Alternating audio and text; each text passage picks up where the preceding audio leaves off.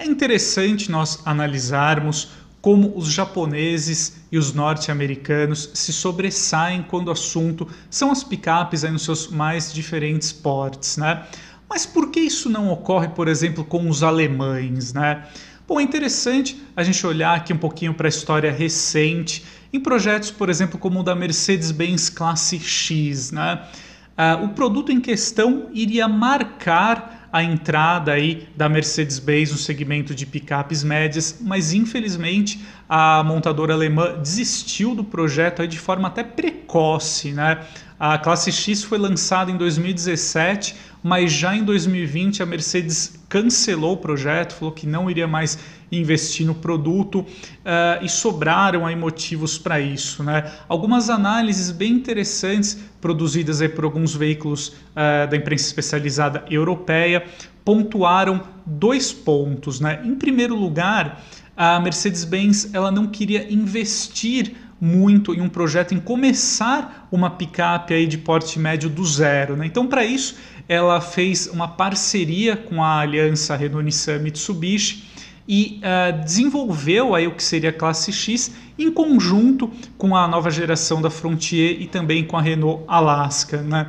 Bom, uh, o que os especialistas aí europeus apontam, com razão, eu também concordo com essa visão, é que muita gente, uh, no fim, por exemplo, via na classe X nada mais do que uma Nissan Frontier, por exemplo, com o emblema ali da Mercedes-Benz na grade frontal. Né? É claro que a coisa não é tão simplista assim, né? A Mercedes, assim como a Renault, uh, cada marca aí uh, em cima desse projeto em comum desenvolvia a sua picape com as suas características aí de estilo, de acabamento, até algumas soluções ali técnicas particulares de cada marca, mas é curioso que isso não chegou aí ao público, né? Então todo mundo, por mais que uh, a Mercedes-Benz conseguiu trabalhar ali alguns diferenciais técnicos, tinha um acabamento superior, para muita gente a classe X nada mais era então aí do que uma Frontier ou uma Alaskan, por exemplo, apenas aí rebatizada, né, com uma nova roupagem externa. Então, de fato, talvez pode ter sido aí uh, não um erro, eu acho que seria um pouco pesado a gente falar, não um erro de projeto, mas talvez um erro de um erro estratégico é dos alemães, né? Talvez o público gostaria mesmo é de uma picape uh, totalmente desenvolvida aí pelo time da Mercedes-Benz, né? Por mais oneroso que isso seria aí para a empresa, né? Em segundo lugar, uh, o que é até uma decorrência desse fato do projeto em comum, uh, muita gente não queria então gastar o que a Mercedes-Benz cobrava na classe X, né, dos primeiros mercados aí onde ela foi vendida. Né? Uh, justamente por isso o pessoal não viu esse valor uh, um, no carro aí da Mercedes-Benz para que ela cobrasse tudo isso nessa quantia acima das suas irmãs de projeto, né?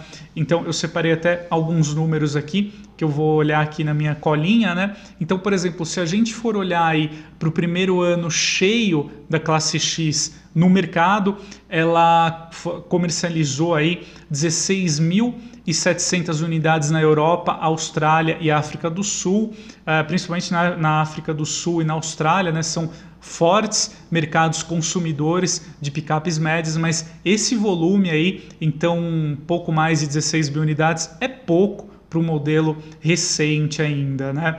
Uh, já em 2019, no, no, uh, no, início aí do ano, né, cerca de 10 mil unidades foram vendidas apenas, né, o que impactou muito para a Mercedes aí, então de fato acabar com esse projeto, né, com a produção que era realizada também na Europa. E é interessante também a gente partir para uma outra marca, no caso a Volkswagen, uh, envolvendo aí a Amarok, né? Apesar do bom conjunto da picape, eu gosto da Amarok, gosto da sua dinâmica, ela tem uma concepção interessante. Na sua opção com motorização V6, ela entrega um nível de performance aí muito superior, mas é fato que aqui no Brasil, por exemplo, ela é uma coadjuvante aí no segmento, né? está longe aí do que vende a Toyota Hilux, a Chevrolet S10, por exemplo, né? Mesmo em outros mercados, também a Volkswagen não iria apostar mais na evolução da Maroc de uma forma isolada. Né? É interessante a gente até destacar aqui uma aspas eu separei para vocês do presidente do Conselho Administrativo da Volkswagen Commercial Vehicles, que é responsável pela Amarok dentro da gama e do conglomerado alemão. Bom, então o executivo foi o Thomas Cedran e ele mesmo uh, comentou que a segunda geração da Amarok só foi viabilizada pela parceria da Volkswagen com a Ford, né? Como já todo mundo, todo mundo sabe, né? Isso é um fato. A Ford e a Volkswagen estão desenvolvendo aí essa nova picape média de forma conjunta, que dará origem aí a Ranger e a nova Amarok. Né?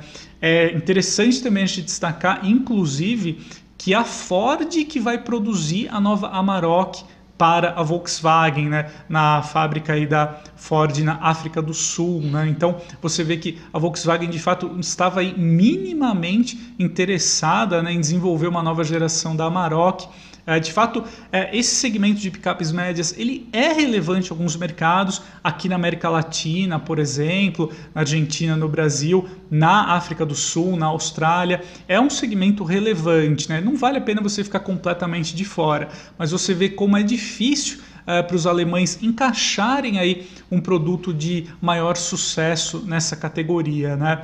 A nova geração da Ranger estreia aqui no Brasil em 2023. Agora, a questão da Amarok permanece uma grande incógnita aqui para o mercado brasileiro. Né? A gente não sabe se a ideia da Volkswagen é importar a nova geração aí da África do Sul aqui ao Brasil ou de fato sair do segmento. A gente já sabe que muito provavelmente hoje a Amarok é produzida na Argentina para abastecer os mercados regionais, mas uh, a Tarok, que é uma picape compacta média do da Fiat Toro, ela deverá ser produzida na Argentina ao lado do Taos, então aí no lugar que a Amarok vai deixar. Né? É, então é muito provável que a produção na Argentina seja encerrada quando o atual ciclo aí da Amarok da primeira geração chegar ao fim. Então a gente não sabe se a Volkswagen vai continuar produzindo a Amarok na Argentina ou vai abrir espaço de vez aí para Tarok, né, o que é mais provável. Então resta saber aí se ainda será